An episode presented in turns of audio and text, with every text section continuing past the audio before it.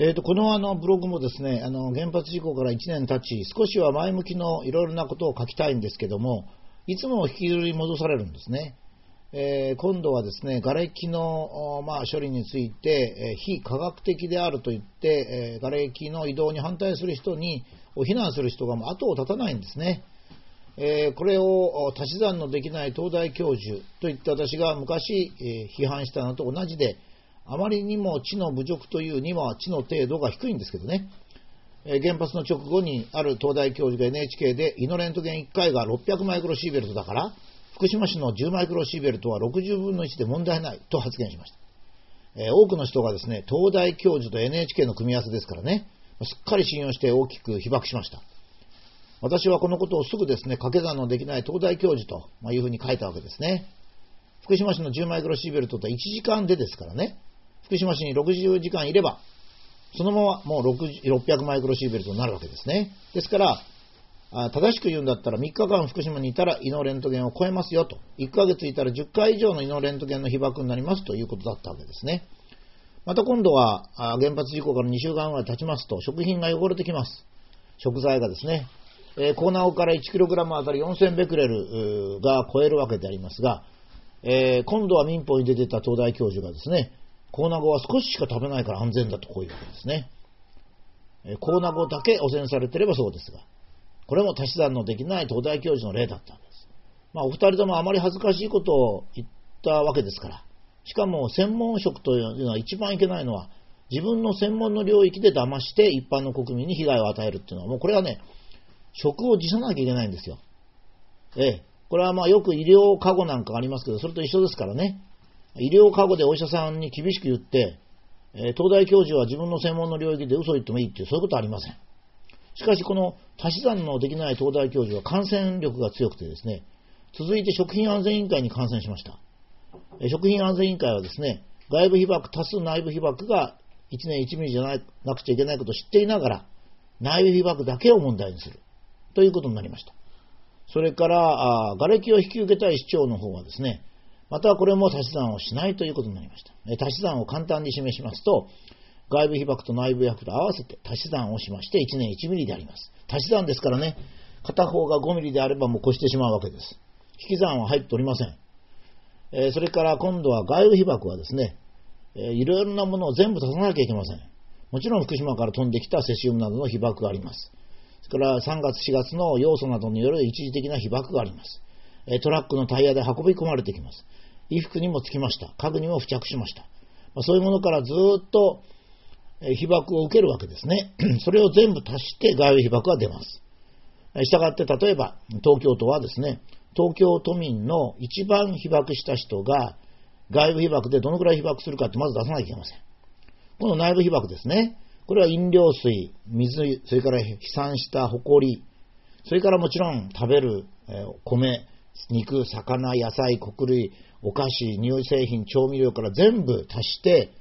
これで内部被曝を足します。しかし内部被曝はちょっと難しくてですね、放射線各種にもよりますし、溜まる臓器にもよります。これで内部被曝を計算して、東京都はですね、2つを足したら何ミリになると、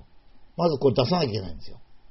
そして瓦礫を引き受けることによって足されるやつは何ミリになると。だから大丈夫だと。これを自分たちが何も言わないで黙れなんて言ったってですね、あなた黙れって何、何言ってんですかって、非科学的じゃないですかっていうことなんですよね。もしそういう計算がめんどくさいんであれば、全体の計算しなきゃいけないんですね。え、瓦礫量全体が2300万トン。汚染制限が 1kg8000 ベクレルですから、国が定めた全体の上限は、えー、2×10 の14乗になる。これをまあ一人、日本人一人で割るとですね、大体一人当たり100万ベクレルっていう量になるわけですね。もちろんこれ、えー、日本全体に拡散するわけじゃありませんし、それからまあ、瓦礫も4分の1ぐらい、えしか出せませんし、まあ、いろんなことがありますが、おおよそ大体こんなレベルなんですよ。ですから、これはどういう影響を与えるのかっていうことをですね、もちろん言わなきゃいけない。しかもこれセシウムだけなんですよ。ストロンチウムやプルトニウムもないんですね。だから、東京都がもし都民に黙れとか言うんだったらですね、これをちゃんと示して分かりましたかっていうのは、東京都なんですよ。東京都何も偉いわけじゃないんですよ。ちゃんと日本国憲法に書いてあるように、東京都は単に都民から委託を受けて都政をやってるだけなんですよ。え権限は都民の方にあるんですよね。で、まあ、私はですね、専門家じゃない人はま仕方ないかなと思うんですよね。実際もちろん専門家ですよ。足し算をできないという人もいますけど。それからもう一つはね、え、ー、と、10年前あ、数十年前ですね、今から30年ぐらい前はですね、すべて全部、えー、供給側の論理だったんですよ。つまり例えば牛肉を出すと。牛肉業者がですね、まあ、この牛肉は1キロ1000ベクレルしか入ってないけども、まあ、これだけ食べるの大丈夫ですよっていうような言い方を農薬でも何でもしてたんですね。ところがそれはダメだってことになって当たり前ですけどね。被爆する方の論理。つまり農薬なら農薬を食べる方の論理になったんですよ。そうしますとですね、ほうれん草に農薬がいくつ、牛肉に農薬がいくつ、農薬っていうか添加物がいくつとかって計算して、総量でどのくらい健康の被害を受けるかという、つまり被爆する側って言いますかね、被害を受ける側で計算することになってるんですよ。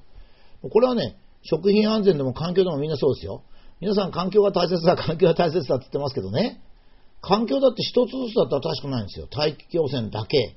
ね、水質汚染だけ、食品汚染だけってやったらですね、もう100も200もありますからね、一つ一つが安全だと。だけども、結局その人が環境から病気を受けるかどうかは、受ける方の計算しなきゃいけないんですからね。これはもう数十年前から確立しております。その意味で、えー、瓦礫の移動が危険だという人はですね、非科学的だというレッテルを貼ってる人は本人が非科学的です。そんなこと言うのやめてください。科学というのはそんなもんじゃありませんから。えしかしまあ、この前話しましたように人格攻撃をしてくるっていうのは、嘘が、嘘をついてるってことは本人が分かってるからなんですね。レッテルもそうなんですよ。レッテルを貼るっていうのはやっぱりそうなんですね。テレビで集中的に放送してですね、なんとかこぎつけようと。もしくは相手を人格攻撃する。レッテルを貼るっていうのはですね、おおよそ相手の心理状態わかりますね。追い詰められてるわけですね。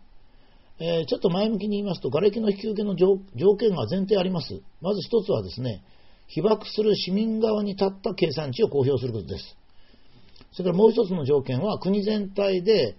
えー、汚染をの拡散をどういうふうに防ぐのかということですね。それから、